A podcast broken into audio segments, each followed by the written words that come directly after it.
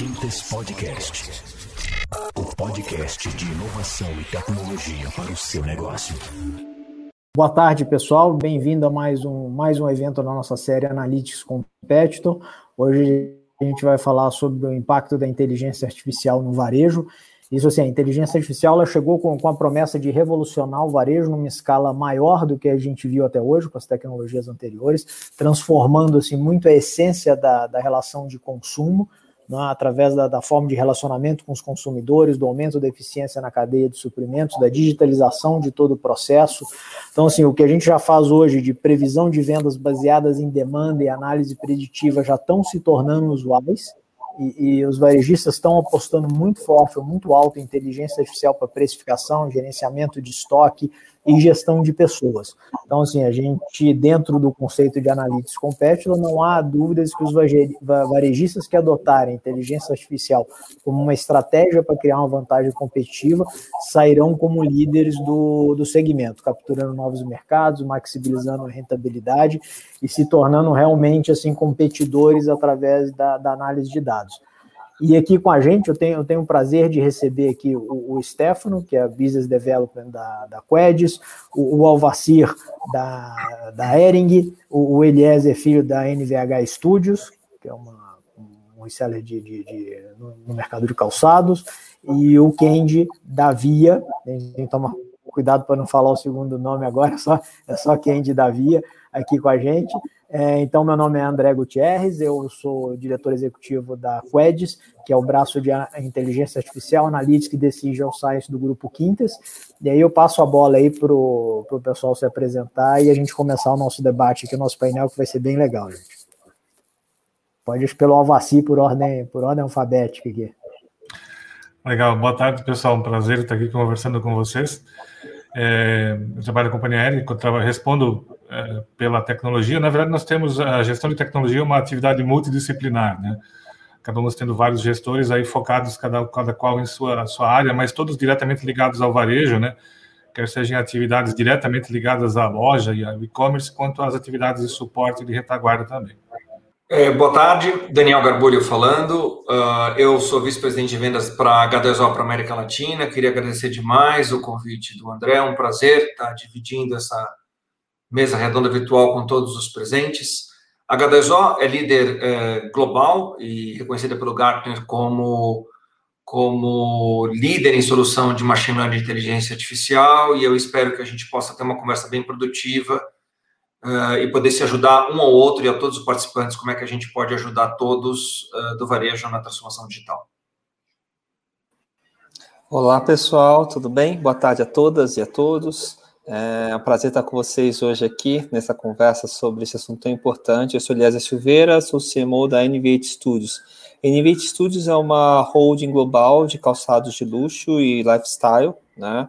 Que o nosso grande desafio é a integração tanto do do comércio digital, como com lojas físicas e com uma estratégia de wholesale é, é, espalhada pelo, pelo Brasil. Né? E o foco grande nosso é com duas marcas, uma marca é a Zeferino, uma marca de calçados brasileira é, focada no público feminino, e outra marca é a Twins for Peace, que é uma marca francesa também de sneakers, sempre ligada a propósito social, impacto social. Olá pessoal, tudo bem? Boa tarde a todos, boa tarde a todas.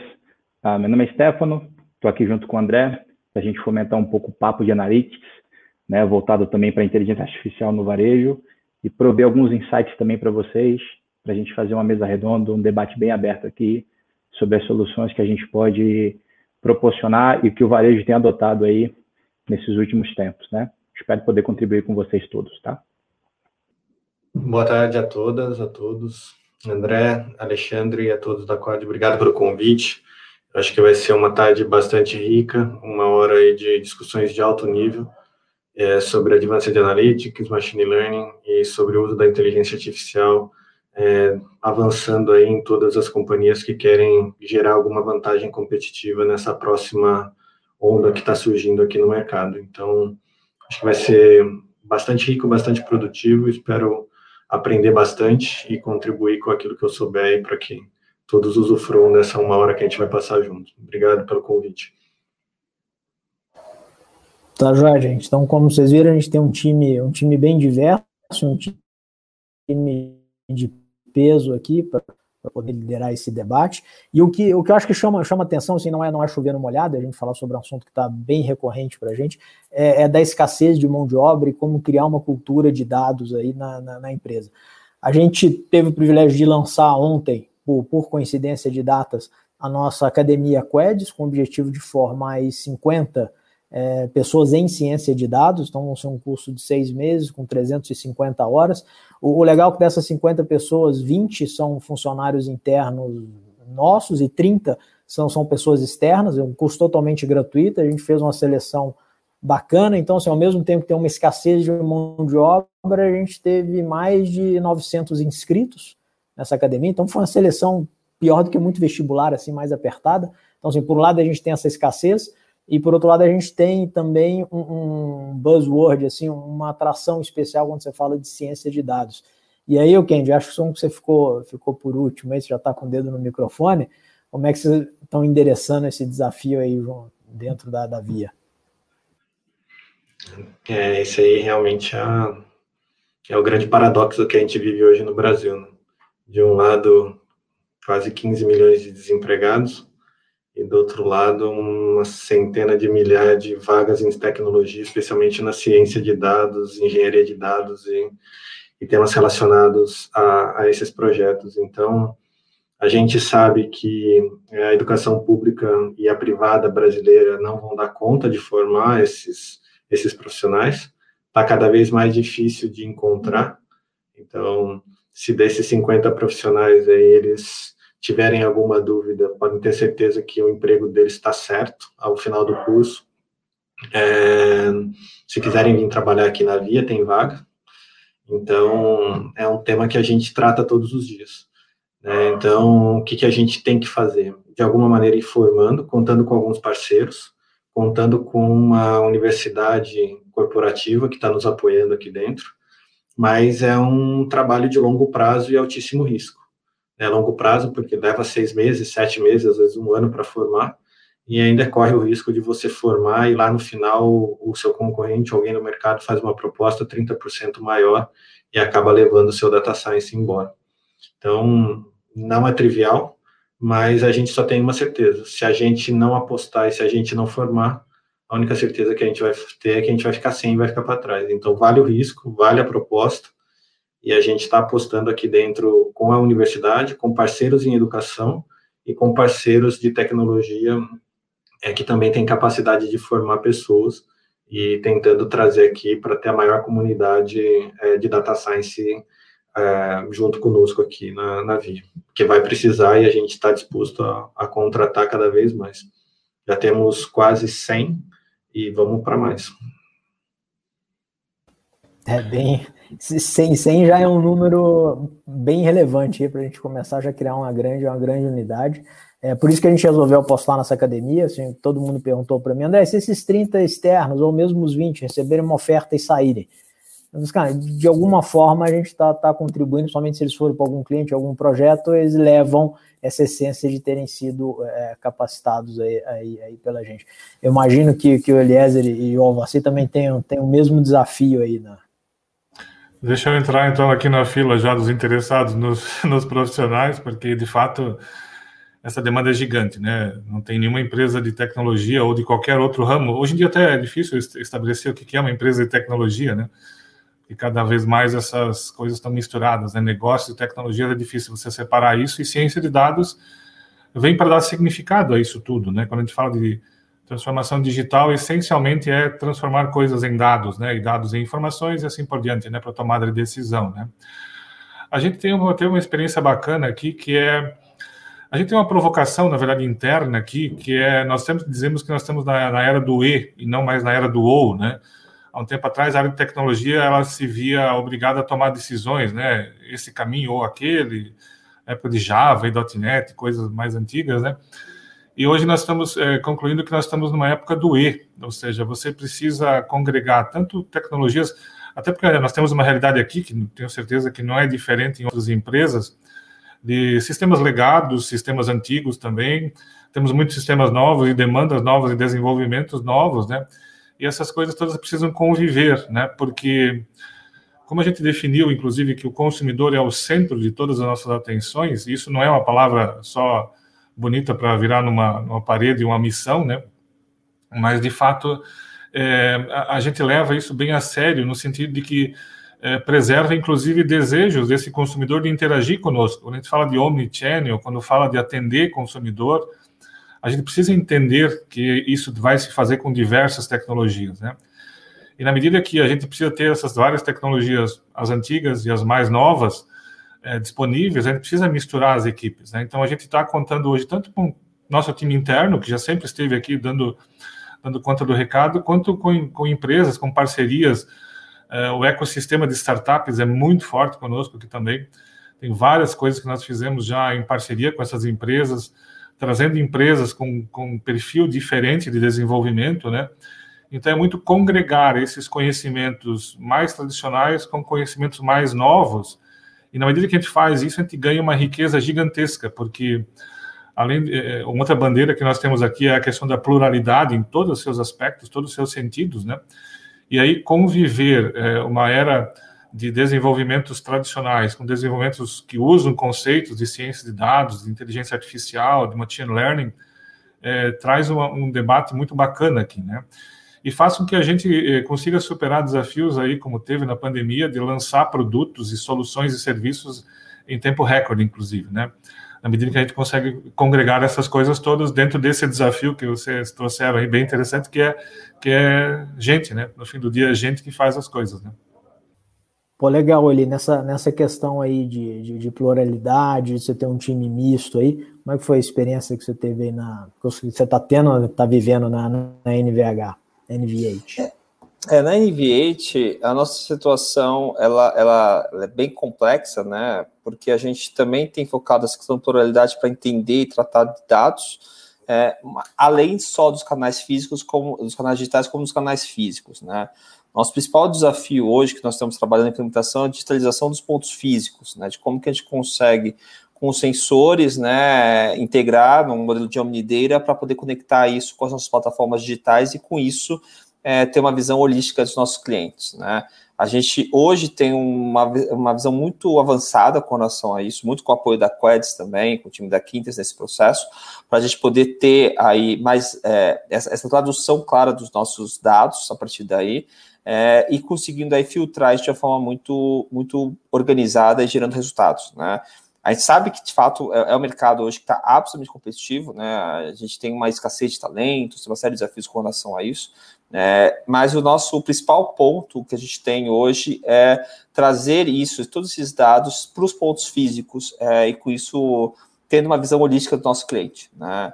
A gente tem tido bons resultados com relação a isso. A gente tem hoje nossas lojas 100% digitalizadas, né? É, e nossas lojas 100% digitalizadas conseguindo gerar informações em tempo real, né? A gente consegue ter o analytics de tudo o que está acontecendo, tanto no mundo digital como no mundo físico das nossas lojas em tempo real, né? E conectando isso para poder gerar insights estratégicos de vendas. Aí, do olhar meu de marketing, né? Como CMO da empresa, isso tem sido fundamental para o desenho das novas coleções é, hoje, por exemplo, a gente está finalizando a coleção de verão nossa, que vai ser lançada é, no mês de agosto. Essa coleção é totalmente data-driven, né, totalmente baseada em dados é, e organizada de acordo com o perfil e com cada pessoa dos nossos clientes. Né. Isso é, é, algo que a gente entende que é muito assertivo hoje é, para a gente poder, de fato, ter o diferencial no mercado.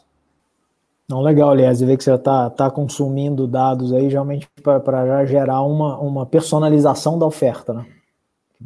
Sim, a personalização da oferta e conseguir é, abraçar. A gente tem uma realidade muito é, interessante na, na, na, na, na, numa das nossas marcas, que é a Zeferino, porque a, a Zeferino é uma marca que atende basicamente a mulher 45 anos mais, né? Então, e é, e é um produto de luxo. A gente está falando de um produto que a venda digital dele ela é um pouco mais complexa pelo fato de que não é commodity, né? É um produto que você tem que sentir, que você tem que experimentar, né? Mas o que eles têm feito muito interessante é conseguido usar os sensores e as câmeras das lojas para entregar uma experiência personalizada da mesma forma que você entregaria ela no digital, né? E aí com isso conseguindo de fato ter uma compreensão muito mais real da nosso cliente, né? É, é algo que né, a gente sabe desses cases internacionais fortes disso, né, de é, lojas 100% automatizadas, a gente conseguiu de uma forma muito simples implementar isso nas nossas estruturas físicas é, e com isso é, trazer esse tipo de informação de uma cliente que não está tão habituada no digital, né, por uma questão de, de, costume mesmo, né, e de um produto que também não está habituado no digital, conseguindo gerar dados digitais e a partir daí conseguindo desenhar suas estratégias comerciais baseadas nisso. É, o, o, Daniel, nessa questão de, de, segmentação e personalização de ofertas, como é que você tem, tem enxergado aí a, a atuação somente da H2O e da, das empresas que a gente tem, tem relacionamento? É, é, é, engraçado porque eu acho que o grande desafio do mercado hoje é como você massifica a personalização, né? Ou personalifica a massificação do, a massificação do mercado.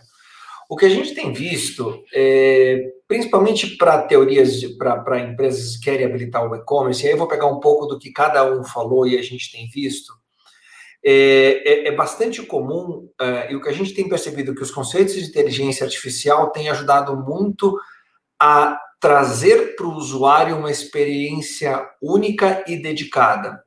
É, é, bastante o que a gente tem visto em alguns clientes. É, imagina que um usuário que já é conhecido, você montar em tempo real uma personalização da melhor oferta baseada no perfil de compra dele, e aí pode, eu vou pegar o que já foi dito aqui sobre, de repente, um, uma faixa exclusiva. Então, o, que a gente tem visto, e até, é, André, trabalhando junto com vocês, é, é como é que eu crio um, um, um portfólio, um arcabouço de microserviços para que eu possa sempre melhorar a minha melhor oferta e experiência do cliente. Inteligência artificial vai fazer com que você crie modelos preditivos para que quando esse cara entrar na tua loja é, virtual ou mesmo numa loja física, esse produto seja melhor, mais fácil e mais e crie melhor adesão com o usuário final. Uh, faz parte do nosso modelo trabalhar dessa maneira e eu vejo que cada dia mais o, o varejo que talvez é a indústria que mais passou por transformações nesses últimos dois anos, e aí chovendo no molhado, está é, usando, está investindo, está criando, e é legal ver essa transformação e poder ajudar nessa transformação. É muito legal, Daniel. Eu acho que um pouco também do que o Alvacir disse, né? Essa experiência do usuário, é, ela é muito importante hoje. A gente precisa de pessoas, né? Com, não só com skill de tecnologia, mas com vontade com paixão em dados, com paixão em prover é, novas experiências para o usuário. E uma das coisas para melhorar a experiência que muitos varejistas estão fazendo hoje, né, é em relação a como fazer uma entrega na melhor velocidade, como colocar essa demanda, né, buscar esses insights. Então a gente tem varejistas hoje que fazem essa entrega é, em um dia ou até mesmo em algumas horas. Então tudo isso dado através de inteligência artificial, de né, de analytics que a gente fala, e prover nos CDPs ali, no centro de distribuições, é, as mercadorias adequadas para aquele cluster de clientes, né? E já providenciar isso com uma, uma oferta mais rápida. Então, já tem casos, por exemplo, de alguns varejistas, né, grandes de mercado, grandes players, que eles utilizam, por exemplo, a, a encomenda ela está no caminhão e ela não tem, por exemplo, um, um dono ainda conforme eles, aquele caminhão tem aquele trajeto naquele bairro, naquela cidade, é, aquela encomenda ela é destinada em tempo real, né, como é feito um pedido naquele trajeto e é incluído isso para a pessoa que está operando o caminhão ali, para ser despachado isso em algumas horas. Então, esse, podemos dizer que seria um centro de distribuição ali uh, volátil, né, móvel. Tudo isso dado através da inteligência artificial. E para ter esses insights, como foi o tema, a gente precisa de pessoas apaixonadas que possam fazer isso, né, que queiram fazer diferença nas empresas, que possam prover, que entendam que ah, os dados possam ser transformados em informações e depois é, em algo relevante para o negócio e para a vida das pessoas. Eu acho que isso é o mais importante hoje em relação a pessoas, né? Trazer esse know-how e essa vontade de querer mudar mudar tanto a vida da, da empresa quanto a vida das pessoas que recebem esses produtos, fazer diferença. Bom, legal, legal, Stefano. Acho que o Alvaci e o Eliezer comentaram muito sobre a, transformação com, com essa aceleração da, da pandemia, né? O Eliezer com o modelo de, de, de, digital, mas tornar a experiência digital, né? Porque o perfil do público é um pouco diferente. Ou você acelerando as entregas de, de, de, de um marketplace, como é que você vai, vai, vai para o digital mais rápido. O, o, o Kendi, você teve algum, algum desafio assim na pandemia que, que realmente assim, falou assim, putz, isso daqui vai ser difícil, eu vou, vou ter que, que ralar para passá-lo e a gente acredita que vocês passaram? É, desafio aqui é o que não falta. É, a pandemia ela, ela traz um algo muito relevante para a Via, né?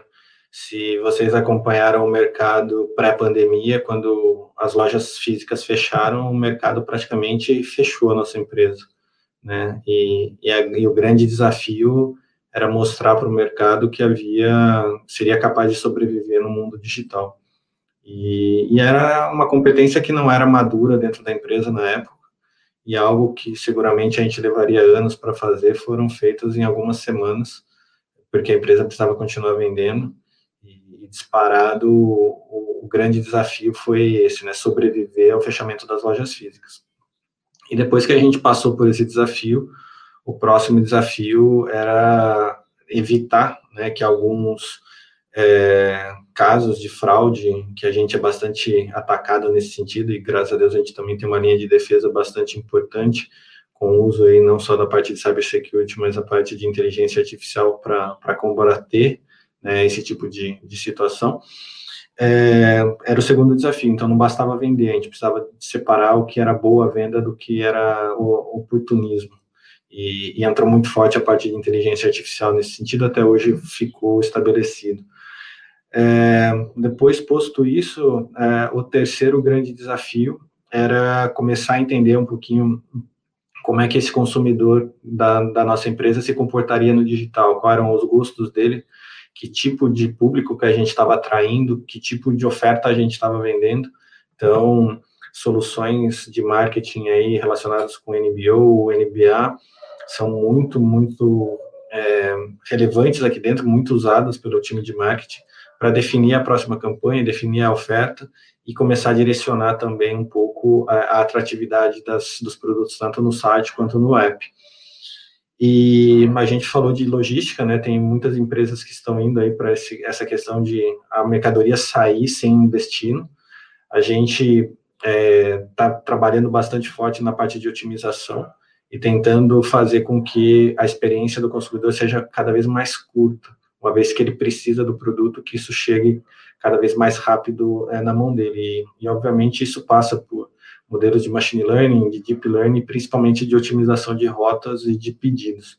Então, ao longo aí de quase 18 meses aqui na empresa, tem um por semana diferente. Esses aqui são os mais relevantes, são os que a gente realmente viu o ponteiro da companhia é, mudar e com certeza também a avaliação que a companhia teve pelo mercado depois que conquistou cada uma dessas etapas. Então, é, muito, muito satisfeito com todos os resultados que a, que a companhia tem logrado aí, principalmente pautado em Advanced Analytics. Porra, bem, bem legal essa exposição aí. Acho que no, no, nessa questão, se o perfil do consumidor, né, ele muda às vezes de acordo com o canal, né? O perfil do mesmo consumidor na loja, o perfil do mesmo consumidor no, no e-commerce e às vezes em outros canais, por exemplo, na distribuição, no grande varejista, ele muda bastante. Eu acho que isso, isso deve acontecer muito na, na Erig, não é, você? Assim, eu, eu, eu compro diferentes produtos em diferentes canais. Aí é uma, é uma, personalização, ainda tem o canal ainda para atrapalhar o jogo, para complicar um não, Obrigado que você passou essa bola para mim, André, porque de fato é, é o que nós vivemos aqui, tá? E tem um aprendizado bacana aqui que é o seguinte também. É, quando a gente fala de multicanal, né, e a, e a, gente tem a tendência de olhar isso sob a ótica do consumidor, está correto, ele quer ser atendido pelos vários canais disponíveis, ele quer comprar na web e retirar na loja, o contrário também, quando falta na loja, ele quer receber em casa pela web, e ótimo que seja assim, é, é uma exigência e nós atendemos isso naturalmente, né? Mas a gente começa a olhar esse aprendizado de entender o comportamento desse consumidor também. É, não só para refletir na forma como a gente organiza nossas lojas, mas também nos demais canais. Então, assim, a gente começa a cruzar as informações. Por exemplo, é, número talvez vocês não, não, não, não conheçam, mas 90% das nossas lojas físicas são franquias. O franqueado, claro que ele também enxerga isso como um investimento. Então, a sugestão de produtos que nós levamos para as franquias, ela precisa também trazer um retorno para esse franqueado e atender o consumidor ao mesmo tempo. Então, é, é muito bacana a gente conseguir cruzar dentro da geografia daquele, daquela franquia, daquela loja, a experiência de compra dos consumidores na, no e-commerce. A gente tem uma riqueza de informação muito grande até no sentido de dirigir talvez mais produtos para uma determinada loja do que para outra, de acordo com esse perfil. Né? Então, é, hoje a tecnologia nos dá essa condição de fazer isso. Antes era mais difícil, né? Quando a gente fala de multimarcas, que aí nós estamos falando de uma, de uma loja onde a gente está é, dividindo a prateleira com o concorrente, muitas vezes, né? É, isso também nos ajuda bastante, porque na sugestão de pedidos que a gente faz, a gente também leva em consideração isso, né? Porque no fim do dia, tanto o lojista lá quer vender mais, quanto o consumidor quer ser atendido no canal que ele escolheu para consumir a nossa marca, né? E, e, cruzar essas informações todas é bacana. Quando a gente olha a, nossa cobertura de multimarca, a gente começa a olhar a nossa experiência do e-commerce e começa a cruzar essas coisas, né? Então, essa condição de cruzar essas informações, fazer essa análise, nos dá uma, uma condição de de competir muito, muito melhor no mercado, né? E, e, no fim do dia, o grande objetivo é atender de volta o consumidor, né? É ele poder ter o produto que ele quer, no tamanho que ele precisa e, e, e no canal que ele escolheu, né? Então é, é, bem bacana isso, né?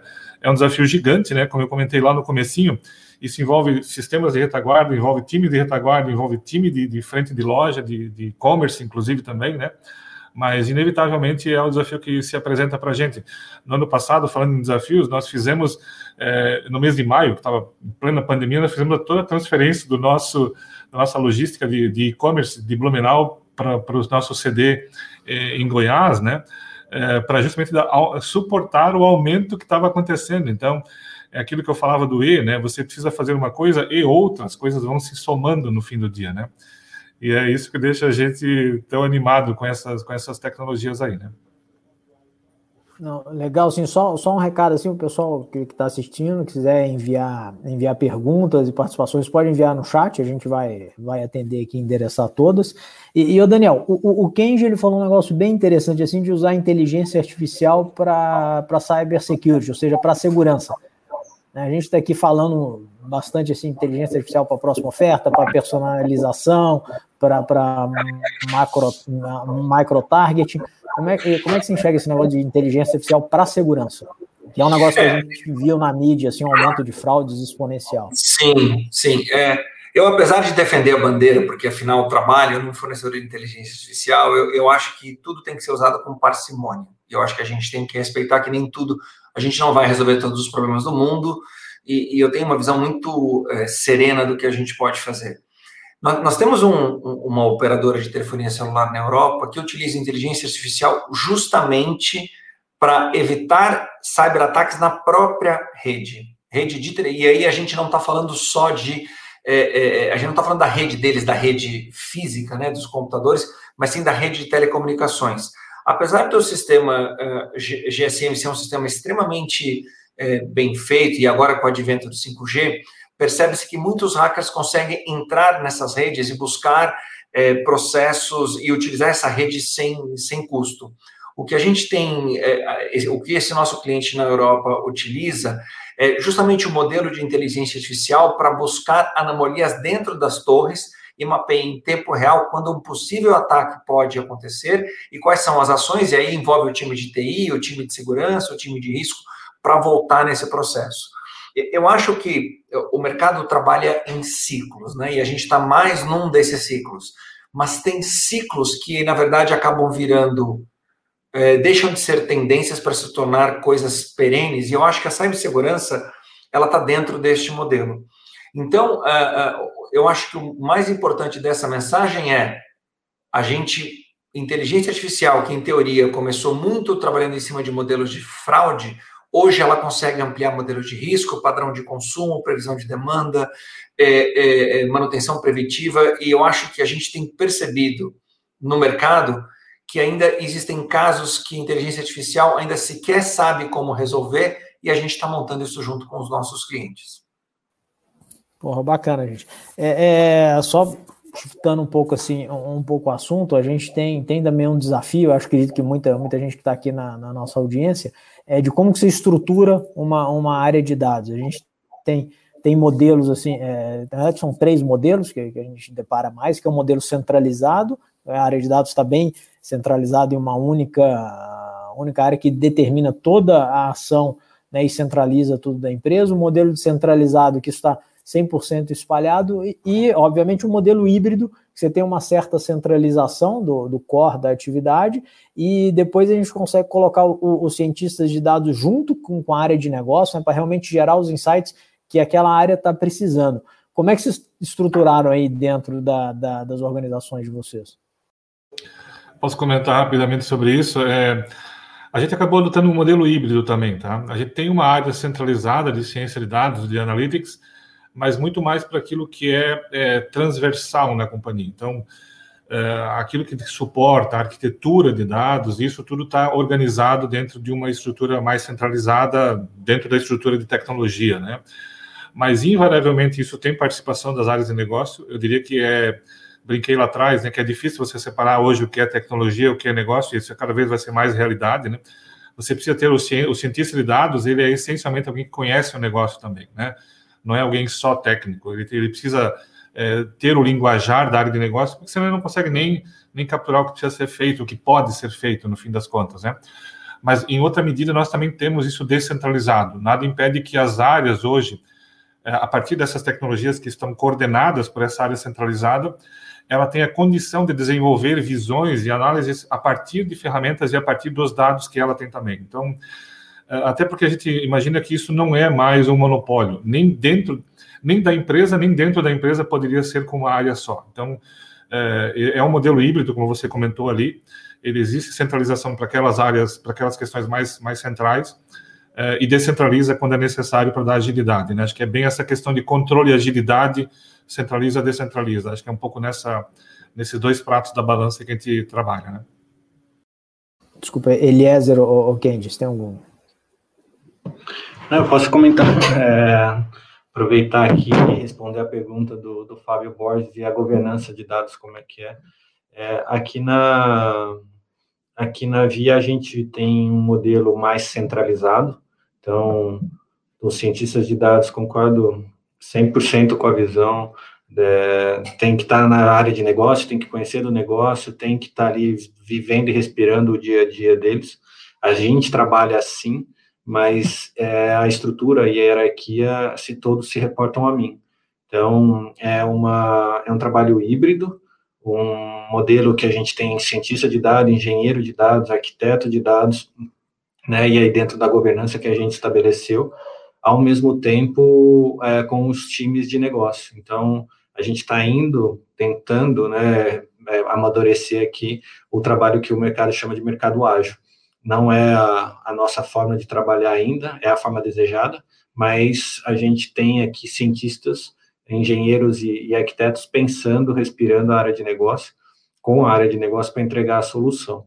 E pouco a pouco a gente vai para um modelo é, é, descentralizado, né, onde esses cientistas vão migrar, é, o parte desse trabalho vai migrar para a área de negócio, a gente vai criar algumas células já dentro do, se reportando às outras áreas, mas sempre com background em tecnologia, sempre com um respaldo é, na parte de governança, na parte de arquitetura, na parte de engenharia e na própria parte de ciência de dados, na parte de é, ter aqui é, plataformas de, de MLOps e de outras soluções que permitam que esses modelos realmente é, entrem em produção. Então, é um pouco da visão que a gente tem, a gente preferiu centralizar no começo para dar robustez unicidade e padrão no trabalho para depois a gente ir soltando é, essa cultura dentro da empresa. E, e, a parte de governança é, um, é uma balança de dois pratos desiguais. A gente tem boa parte do dado governado, boa parte daquilo que a gente gostaria de, de ter ali dentro de um lake, é quase único hoje, graças a Deus, mas a via é enorme e ainda tem muita coisa para fazer, muita coisa que a gente precisa organizar. Então, é, é um desafio, não dá para dizer que aqui é um mar de rosas em termos de, de organização de dados ainda, mas é sim um mar de produção de dinheiro com, com base nos dados. Então, temos aqui uma fábrica que transforma informação em dinheiro, mas ainda a gente tem um desafio grande para organizar alguns dados que estão faltando. É, eu acho que talvez eu adicionaria a partir daí sobre esse ponto que você traz, Kenji, sobre a cultura, né? Cultura de dados, né? Aqui na NVH, é uma empresa que a gente aproveitou realmente esse momento da pandemia para desenvolver essa cultura dentro da empresa, né? É, e cada vez mais usando esses, esses, essas informações que vêm dos times de dados, né? Para de fato os impactos dos negócios. Hoje, todas as áreas de negócios da empresa, assim, lógico, a gente é uma empresa de quantidade de, de, de, pessoas muito menor, né? Então é muito mais fácil disseminar essa cultura dentro da empresa, mas todas as áreas de negócios elas já utilizam dados para todas as suas decisões, né? É, e, e, isso tem se tornado muito um grande diferencial que eu diria para a gente pelo fato de, de, dar mais robustez nesse período pandêmico que a gente está vivendo. Vocês sabem que o varejo como um todo é, sofre com essa questão da pandemia, sofreu muito com a questão da pandemia, né? É, e a partir desse shift que a gente trouxe, assim, o índice de desperdício, a maior atividade, maior engajamento consumidor, maior entendimento consumidor, hoje impacta todas as áreas, né? Marketing, como marca, posso falar. A gente, basicamente, todas as decisões que são feitas, o que é colocado, o que é postado, um produto que é desenvolvido, um produto que é, que é, que é que é comunicado ou não, é tudo baseado nos dados que vem a partir desse, dessa estrutura de dados da organização. Né? E outras áreas, como produção, design, todas as áreas criativas já, já utilizam isso como parte da cultura. Né? Não, não dá para a gente fazer qualquer reunião de definição sem junto ter uma camada de dados embasando isso e ajudando a gente nesse período que a gente vive.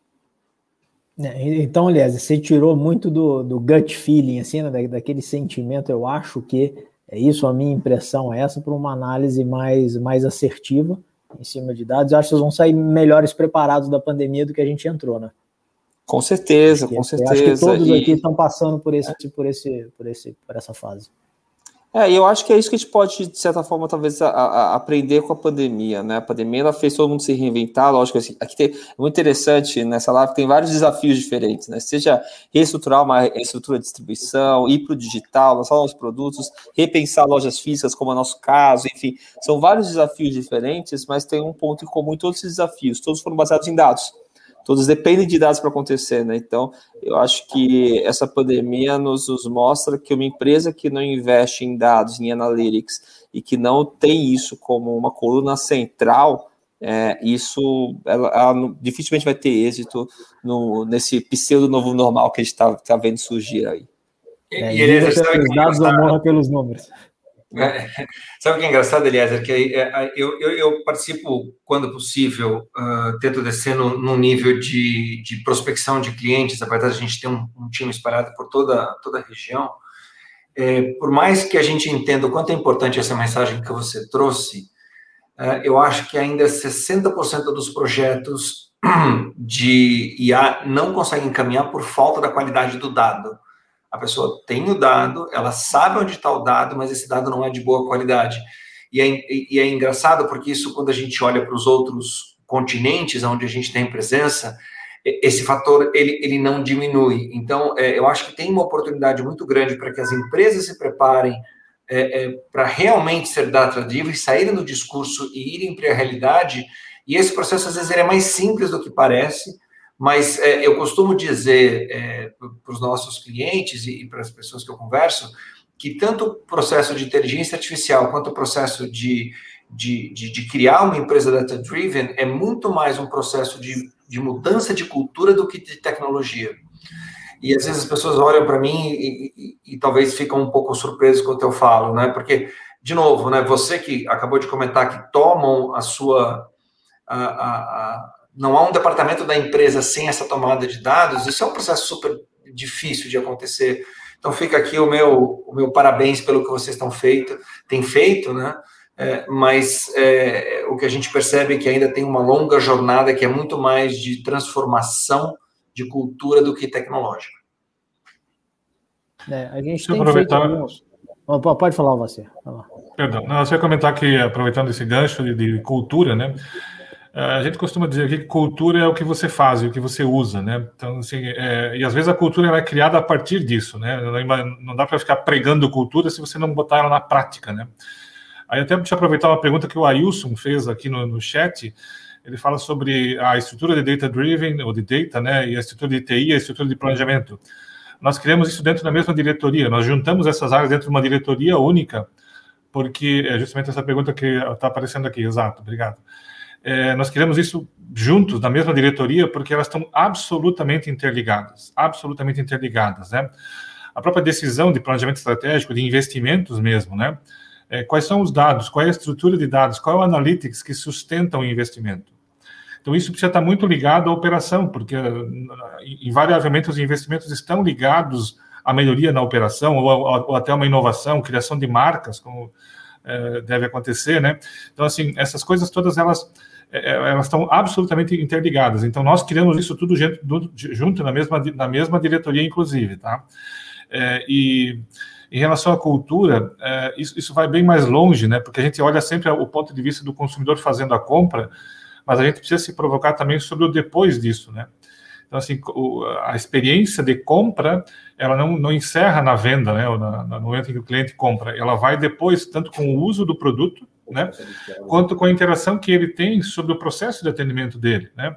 Então, experiências como a gente teve agora no saque, recentemente, nós crescemos bastante o saque por conta também dessa experiência de e-commerce muito maior, muito incrementada na pandemia, né, é, nós colocamos robôs para atendimento, né? Porque, de novo, a questão do E, né? Tem gente que gosta de, de falar com um atendente no telefone e tem gente que gosta de ter um atendimento muito mais rápido, automatizado.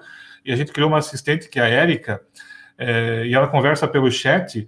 É, e nós começamos, é, de novo falando de cultura também, sempre conseguindo medir essas coisas. Hoje, do, de cada três interações que são feitas com a Érica, ela consegue resolver duas delas. Ou seja, eu estou falando de dois terços de conversas que ela faz com os clientes, com os consumidores, ela consegue resolver e aí nem transborda para um atendente é, humano, vamos colocar assim, né? Então, assim, a cultura ela vai se fazendo, ela vai se formando na medida que você vai usando as tecnologias e você vai aprendendo com elas, né? Aproveito o mesmo exemplo para falar da necessidade que tem, quem tem bot sabe do que eu estou falando, né? É de você fazer uma curadoria disso também, né? Porque assim como tem gente ali interessada em conversar com a assistente Érica sobre seu pedido, seu produto, sua experiência, também tem alguém que vai ali faz, falar bobagens, né, e que de forma indevida até acaba isso acontecendo, né? Então você precisa ter uma curadoria para olhar isso é, e deixar esse diálogo fluido é, e educado, enfim, adequado, inclusive, ao atendimento ao, consumidor, né? É, esses são todos os aprendizados que a gente vai tendo ao longo do caminho e na medida que faz isso, a gente cria essa cultura. Então, cultura é muito uma coisa de colocar em ação e aprender com isso. A gente tem experimentado isso todos os dias aqui, né? Beleza, você, obrigado.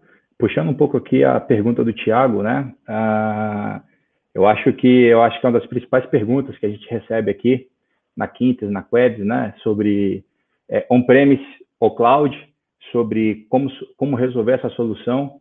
E eu acho que dando a minha visão, eu acho que quando a gente era pequeno, né, a gente tinha aquele, aquele aspecto de é, escolha, né? Quando é doce, ou é bolo, ou é sorvete na sobremesa, tal. Eu acho que hoje pode ser os dois, Thiago. Ah, vai da necessidade. Eu queria entender até com o pessoal aqui é, quais as experiências é, que vocês têm em relação a esse esse desafio, né? escolher uma arquitetura hoje para prover as soluções de inteligência artificiais, qual a experiência de vocês sobre on-premise e cloud que vocês têm adotado hoje aí na, na companhia? Posso pegar essa primeira, que não é, enfim, não sou. É, é engraçado porque não cabe mais a nós discutir o que é melhor e o que é pior é, para o cliente. Cabe a nós se adaptar ao que o cliente precisa. É, se você olhar, por exemplo, os bancos que foram talvez a última, a última barreira pelo ponto de vista de migração de cloud, hoje boa parte dos bancos brasileiros tem algum tipo de projeto na nuvem. Uma coisa que a gente se adaptou, principalmente que era uma coisa que estava no roadmap, mas que fez com que a gente acelerasse dois anos, é uma solução que ela roda em qualquer lugar e a todos os lugares ao mesmo tempo. O que eu quero dizer com isso é a gente tem uma solução que roda que pode rodar parte dos dados dentro do cliente, pode rodar nos dados na nuvem, com uma camada de gestão que funciona muito bem. Então, cloud não é uma tendência, é uma coisa que veio para ficar. É, se você olhar tanto na pandemia, as empresas que provêm cloud, as três maiores pelo menos, são as empresas que mais cresceram e a gente tem surfado essa onda.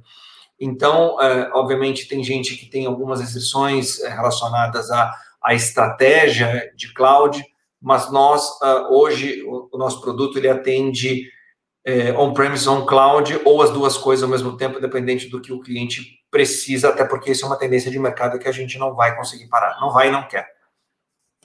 De novo, faço coro com E lá, né? É, é, é E, não tem, não tem mais. A discussão é só saber qual que vai. É bem o que o Stefano comentou, é discutir qual que é a melhor para o teu, teu desafio ali e optar por ela. Né? Acho que as duas têm grandes vantagens, enormes vantagens, cada qual bem usada certamente vai atender bem. Mas, de fato, é E hoje, e eu diria que vai continuar sendo E. Eu não consigo enxergar é, várias situações, né? Nós temos operações em cidades de Goiás, por exemplo, são cidades menores, que a gente precisa ter o dado replicado lá, né? Questões de indústria, questão de logística, né? É, nós trabalhamos com uma rede muito, é, uma rede realmente de fornecimento, né? Com, com oficinas, com parceiros de, de, de negócio, é, e você precisa ter o dado próximo disso, né? Por, até, até muitas vezes por dificuldade de ter internet disponível. Então, é, a realidade do E, ela, ela, ela, se mostra cada vez mais presente para a gente aqui, pelo menos. Verdade, gente. É, o, tem uma pergunta aqui do Pedro, Pedro Henrique Narlock. Ele perguntou que é interessante ouvir falar sobre as aplicações, os métodos que eles estão desenvolvendo, estudando na, na, na, na universidade, sendo aplicados ao mercado. E a dúvida dele é se existem equipes de pesquisadores na, nas grandes empresas varejistas. Eu, eu talvez eu vou dar o um exemplo nosso aqui. A gente não tem equipe de, de pesquisadores, a gente tem um time de, de cientistas de dados e arquitetos, engenheiros de dados, trabalhando sempre com novas tecnologias. E aí o fato interessante, eles estão ligados à, academia, então a gente tem parceria com algumas universidades para desenvolver pesquisa, às vezes a gente terceiriza a pesquisa com, com, com, as universidades, tem um assunto muito específico que a gente precisa endereçar, e também a gente tem parceria com um, um grande ecossistema de startups. Hoje a gente está tá trabalhando aqui com seis selecionadas que a gente está tá usando, com tecnologias que a gente levaria algum tempo para desenvolver dentro de casa, então a gente está acelerando esse processo, e isso é parte da nossa, da nossa oferta de aceleração da adoção de analytics, é a gente conseguir plugar as soluções, as startups e esses aceleradores para ajudar nossos clientes nessa, nessa jornada. Então, a gente sim tem uma área de pesquisa e desenvolvimento, não num conceito tão, tão robusto quanto uma academia, mas a gente se beneficia desse, desse conceito aqui dentro, tá? É, eu não sei, Kent, é, como é que você enxerga isso aí na, na Via, vocês têm bastante investimento aí de, de, de startups também? É, não, sem dúvida. É, só responder a, a relação à arquitetura. É, aqui na Via, a estratégia que a gente está adotando é para ir para multi-cloud.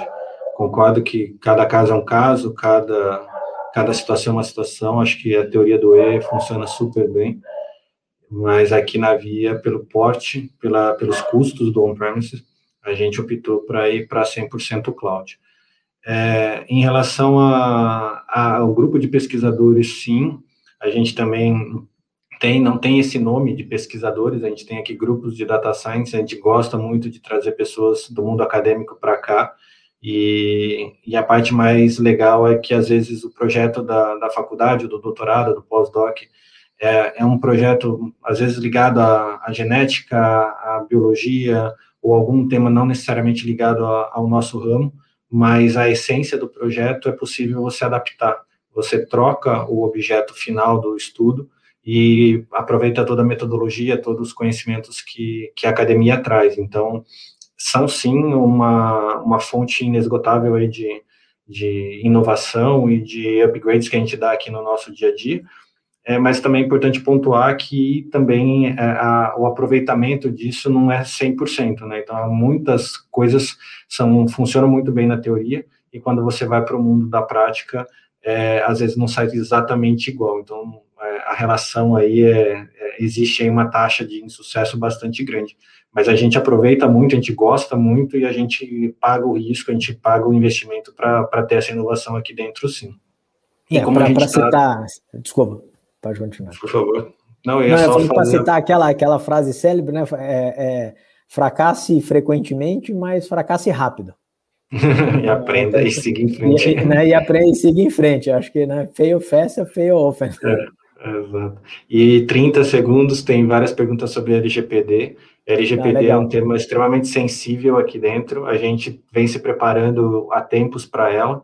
É, o que eu digo sempre, o dado é do consumidor, a gente tem que ter, por obrigação, honrar a confiança que ele coloca na via quando ele, ele compra um produto, deixa aqui os seus dados pessoais, e a gente, pela natureza do nosso negócio, é obrigado a coletar, porque se a gente não souber o endereço dele, a gente não entrega, se a gente não souber o CPF, a gente não fatura, se a gente não souber o e-mail, a gente não consegue se comunicar com ele. Então, faz parte da nossa essência trabalhar com dados sensíveis, e a gente tem que ter todo o cuidado e todo o, o literalmente honrar a confiança que ele nos traz. Então, a gente está preparado para a LGPD, funciona, é, eu acho que veio para organizar muito o que as empresas já deveriam fazer.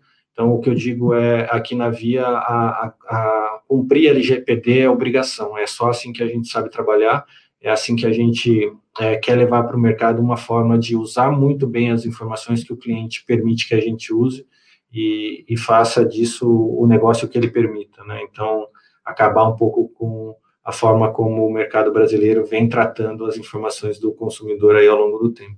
E havia é, mostrar que é, faz de uma maneira diferente, respeitando e se enquadrando aí no que precisa para que essa nova etapa da legislação funcione muito bem aqui no Brasil. Eu até queria complementar, Kenji, que você comentou, a gente enxerga, inclusive no Analytics, uma forma de resolver a questão da LGPD. Porque no Analytics uhum. você muitas vezes não precisa ter a informação do consumidor, que você tem que guardar por obrigações até fiscais, legais, etc. Uhum. Mas no Analytics, quando, quando eu comentei lá atrás que a gente faz análise de distribuição, comportamento de consumidor, distribuição dele em geografias, teve algumas perguntas sobre geografias uhum. também, é, você consegue no Analytics fazer automaticamente uma anonimização, que é um conceito que a LGPD também traz, o Analytics te resolve isso, né? Porque você não precisa dessa informação granular a, ponto de identificar um consumidor, né? Então é, é um caminho, é, de novo, né? Que ele se ajuda, né? Então você não precisa escolher entre uma coisa e outra, você usa o Analytics para resolver justamente a, a questão da LGPD, que de fato é um assunto absurdamente sensível, a gente tem um respeito enorme pelo consumidor, né? E não seria diferente agora nessa caminhada aqui de, de uso de tecnologias também, né? Sim, sem dúvida. A gente tem mais algumas perguntas aqui.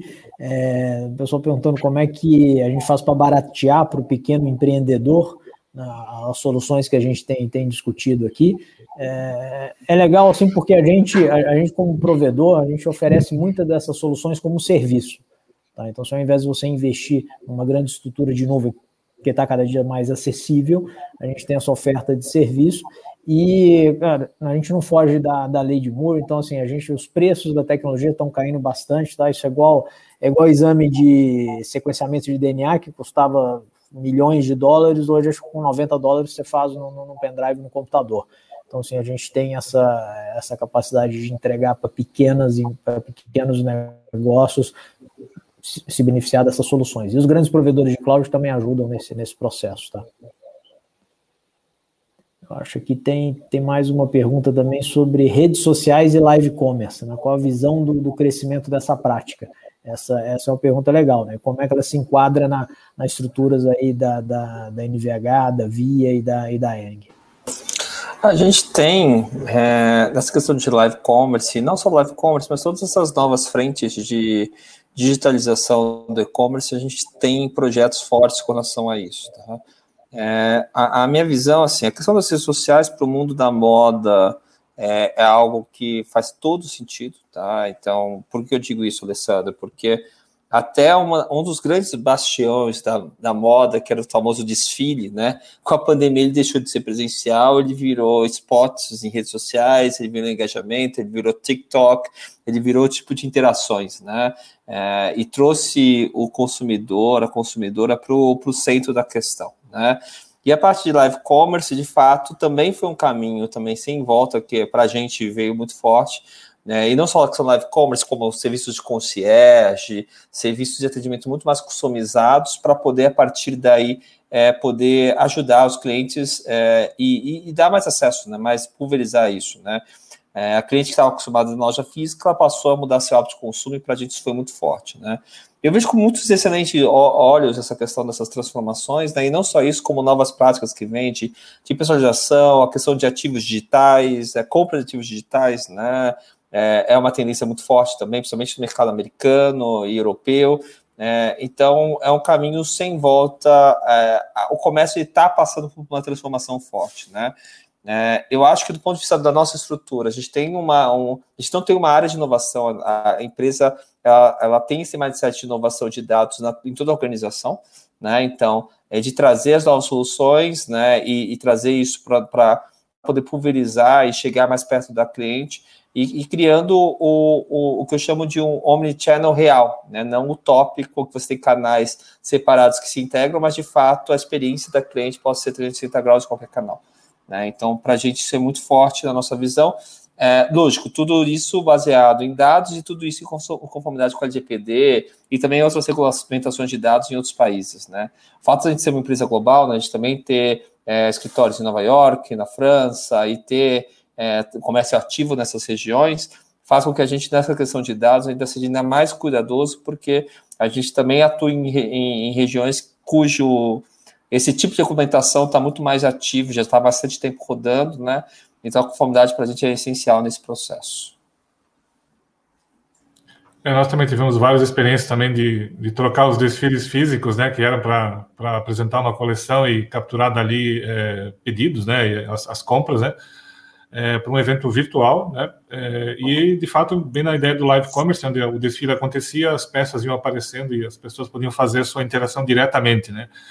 É curioso até porque é, isso, é, de novo, mudou a experiência de, de, relacionamento, né? Mudou a experiência de compra, nesse caso do, do multimark, do próprio, do próprio franqueado também, né?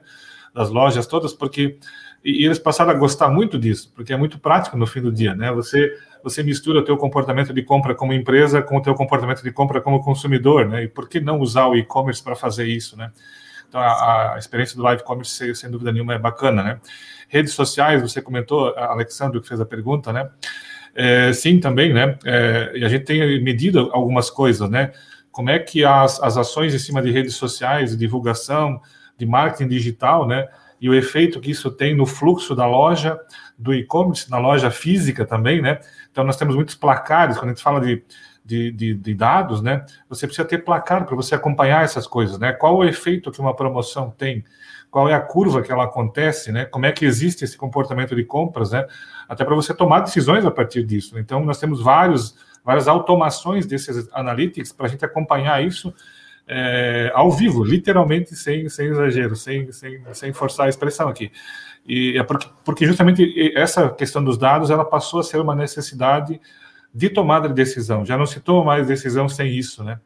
E obviamente isso passa a ser vital para o funcionamento da empresa, né? Boa, Kenny. Vocês tiveram alguma, alguma experiência com, com live commerce, com venda via WhatsApp, com, com redes sociais? O vendedor é, gente, vende de qualquer gente... jeito, né? Mas exato, não, a gente, a gente sobreviveu graças à venda do WhatsApp, né? A gente sabe, é, chama, a gente chama, me chama no Zap, vendedor online, onde a gente colocou a nossa força de venda física, usando as mídias sociais, o WhatsApp preferencialmente para fazer as vendas. E, e aí toda, não exatamente uma live commerce como está é, comentado aqui, a gente usou alguma mídia de novela, né, a, a, para apresentação de produtos em novelas da, da Globo, é, e depois você tinha a opção de comprar aqueles itens. É, e rede social é uma, é uma arte, né, porque cada centavo que você põe ali bem usado com Analytics por trás, medindo a performance do, do, do Web Analytics, você consegue coletar rios de dinheiro de retorno. Então, é, explorar muito bem a rede social com as informações que o cliente permite, as ofertas que você tem com analytics por trás, você consegue alavancar absurdamente aí os seus resultados. E, e numa live comercial é a mesma coisa, você prepara a live, você escolhe o público, você prepara a oferta que os dados te dizem que de alguma maneira vão ter mais probabilidade de serem aceitos e faz com isso é, é, a, a, proposta para o mercado, né? faz a, a execução da live. Então, é, numa prática dessa, tanto em rede social quanto na live commerce, e aqui uma prática que, que a gente adotou no, no WhatsApp funciona super bem. Quando você seleciona é, bem o cliente da carteira do vendedor, com as ofertas que a, a machine learning é, ofereceu para aquele cliente, dá na mão do vendedor que está acostumado a fazer a venda, e, e executa isso, e, e, sem dúvida nenhuma foi uma das formas que, que fez com que a, a via hoje se mantivesse aberta, as portas abertas, porque foi assim que a gente superou a crise do Covid, uma das formas né, na parte comercial. Joia.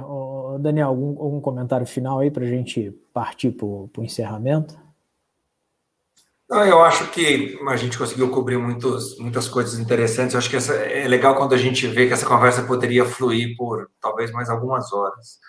Eu só queria realmente agradecer é, pela oportunidade. Eu acho que a gente tem aí é, muitos caminhos a se cruzar num futuro muito próximo. Eu queria agradecer principalmente a Quintes pelo convite. É, queria agradecer também as dicas que eu consegui de viagem do Alessir, um pouco antes, quando a gente estava ainda no, no, backstage.